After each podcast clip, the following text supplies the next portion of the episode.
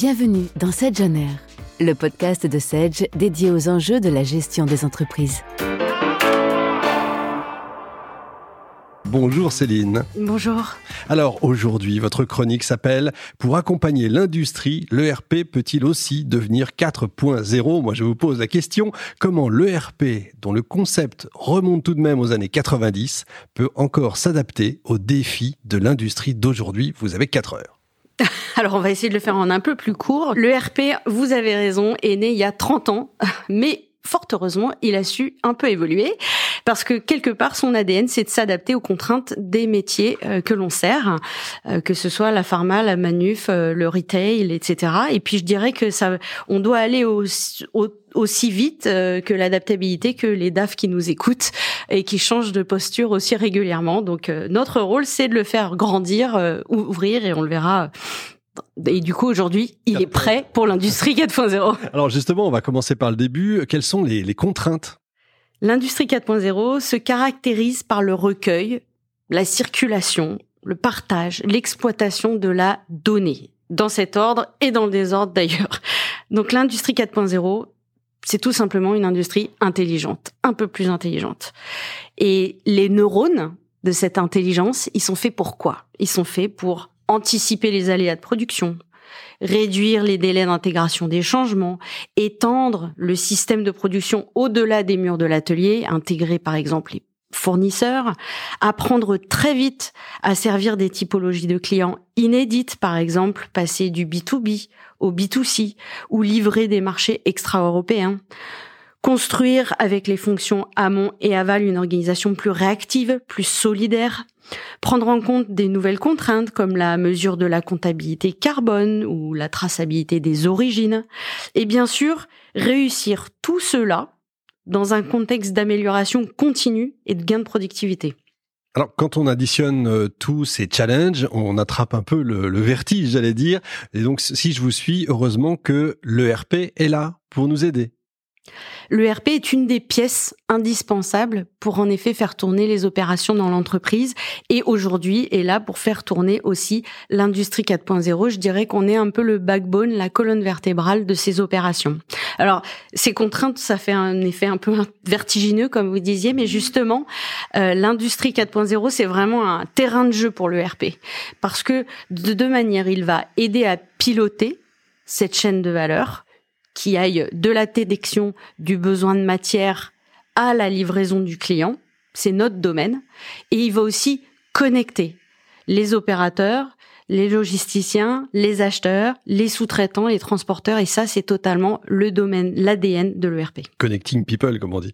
Bon, ok. Euh, sur le concept, sur le papier, l'ERP, donc c'est le système nerveux, si je vous suis bien, de, de l'usine du futur, on va dire pourquoi pas. Sauf que cette usine du futur, elle développe des terminaisons nerveuses inédites, faites d'IoT, de chaînes de blocs, d'intelligence artificielle et de robots, c'est ça? Exactement. Il a fallu euh, se transformer, s'adapter, euh, ouvrir nos bras. Et euh, c'est d'ailleurs pour cela que le RP 4.0 n'a plus rien à voir avec le RP classique.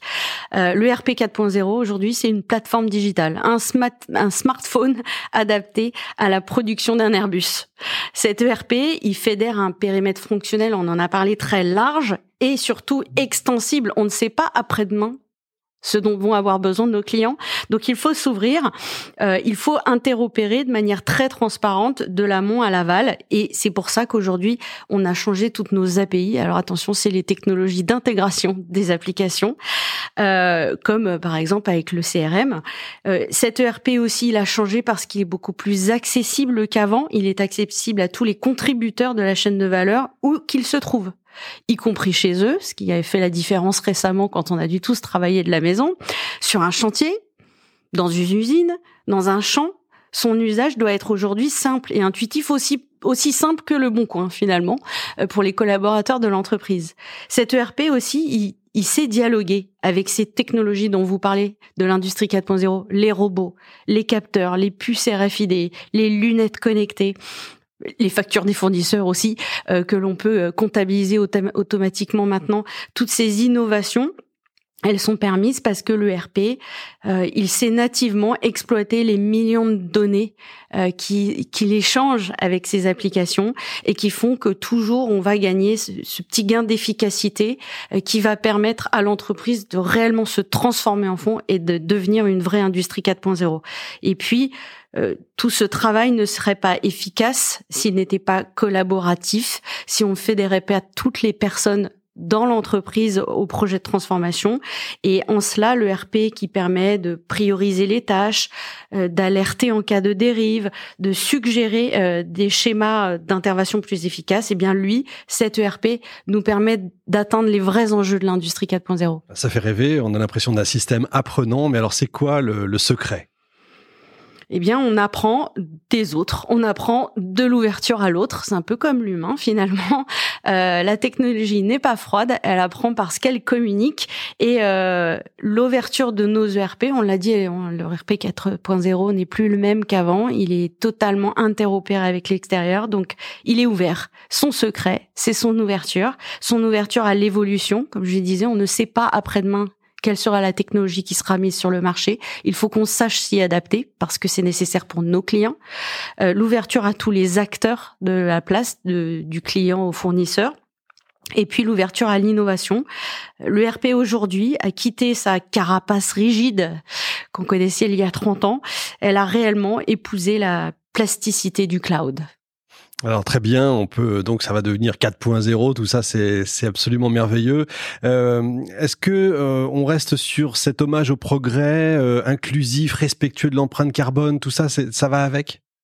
C'est c'est concomitant. Je l'espère qu'en tout cas on, on, verra de plus en plus comment l'ERP est participatif, contributif euh, d'une meilleure empreinte carbone pour l'entreprise, car avec sa capacité de visibilité à 360, ce, ce vrai poste de vigie nous permet de faire des gains euh, sur les rebuts, euh, sur les transports, d'améliorer euh, la vie aussi des collaborateurs dans l'entreprise, le fait de casser les silos, le fait de s'ouvrir, de plus avoir de limites à l'innovation, de limites à l'investissement euh, des collaborateurs, ma foi, est un vrai contribution pour une meilleure planète et une meilleure production. Merci d'avoir écouté le podcast Sedge on Air. Retrouvez tous les épisodes sur vos plateformes de streaming et sur le blog Sedge à l'adresse sedge.com/blog.